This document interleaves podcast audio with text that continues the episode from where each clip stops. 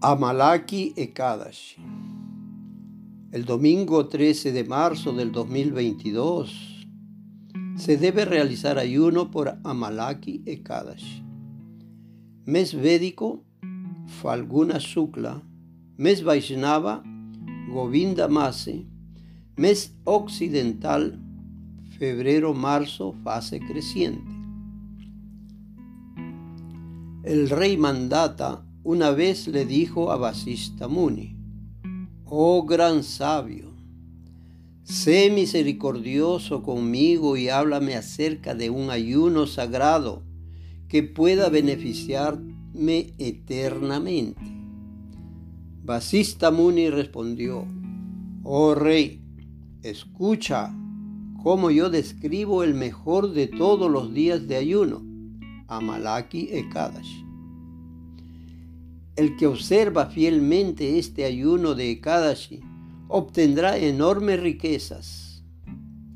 Se liberará de las reacciones de sus pecados y obtendrá la liberación. Ayunar en este Ekadashi es más purificador que dar mil vacas en caridad a un brahmana puro. Así que por favor, Escucha atentamente cómo te relato la historia de un cazador que diariamente mataba a inocentes animales para subsistir y que se liberó de toda reacción pecaminosa por observar un ayuno en Amalaki Ekadashi y por seguir las reglas y regulaciones de adoración. Había una vez un reino llamado Vaidisa, donde todos los brahmanas, kshatriyas, vaishyas y shudras estaban igualmente capacitados con el conocimiento védico, fuerza corporal y fina inteligencia. Oh gran rey, todo el reino estaba lleno de sonidos védicos y no había ninguna persona que era atea o pecadora. El gobernante de ese reino era Pasa Viduca, un miembro de la dinastía de la luna, Soma. También era conocido como Chitrarata y fue considerado como un religioso y veraz. Se dice que este rey tenía la fuerza de diez mil elefantes y que tenía mucha opulencia y conocía las seis ramas de sabiduría védica perfectamente. Durante el reinado de Maharaj Chitrarata, ninguna persona en su reino intentaba la práctica de otros deberes. De ese modo, todos estaban perfectamente dedicados a sus propios deberes, es decir, todos los brahmanas, kshatriyas, vaishyas y shudras. No se veían demonios, ni pobres por toda la tierra. Tampoco hubo sequía, inundaciones. El reino estaba libre de enfermedades y cada uno gozaba de buena salud. Las personas rendían amoroso servicio a la suprema personalidad de Dios, el Señor Vishnu, tal como lo hacía el rey que también rendía especial servicio al Señor Shiva. Y es más, dos veces al mes, todo el mundo ayunaba en Ekadashi. De ese modo, oh el mejor de los reyes, los ciudadanos de Baidisa vivían un largo tiempo de felicidad y prosperidad, abandonando toda variedad de religión materialista, ya que ellos estaban completamente absortos en el amoroso servicio devocional al Señor Harí. Una vez en el mes de Falguna, el sagrado ayuno de Amalaki e Kadashi llegó conjuntamente con Duadashi.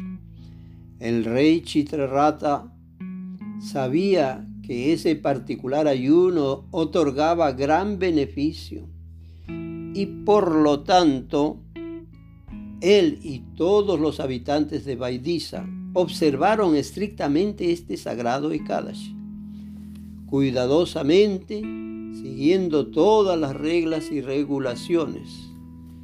Después de bañarse en el río, él y sus súbditos fueron al templo del señor Vishnu, donde un árbol de Amalaki crecía. Primero el rey y sus principales sabios ofrecieron al árbol un pote lleno de agua, así como oro, diamantes, rubíes, perlas, zafiros e inciensos aromáticos.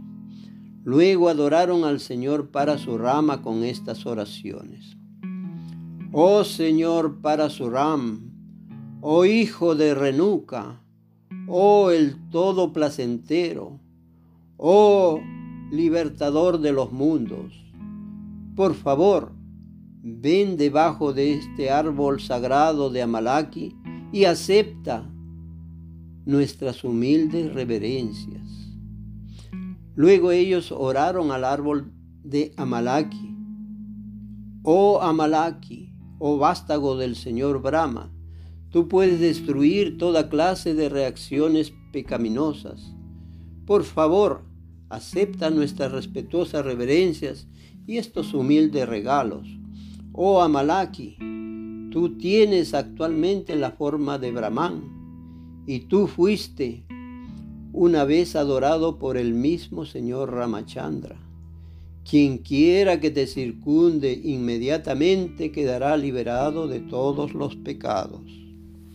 Después de ofrecer estas excelentes oraciones, el rey Chitrarata y sus súbditos permanecieron despiertos toda la noche rezando y adorando de acuerdo a las regulaciones dadas para este sagrado ayuno de Ekadashi.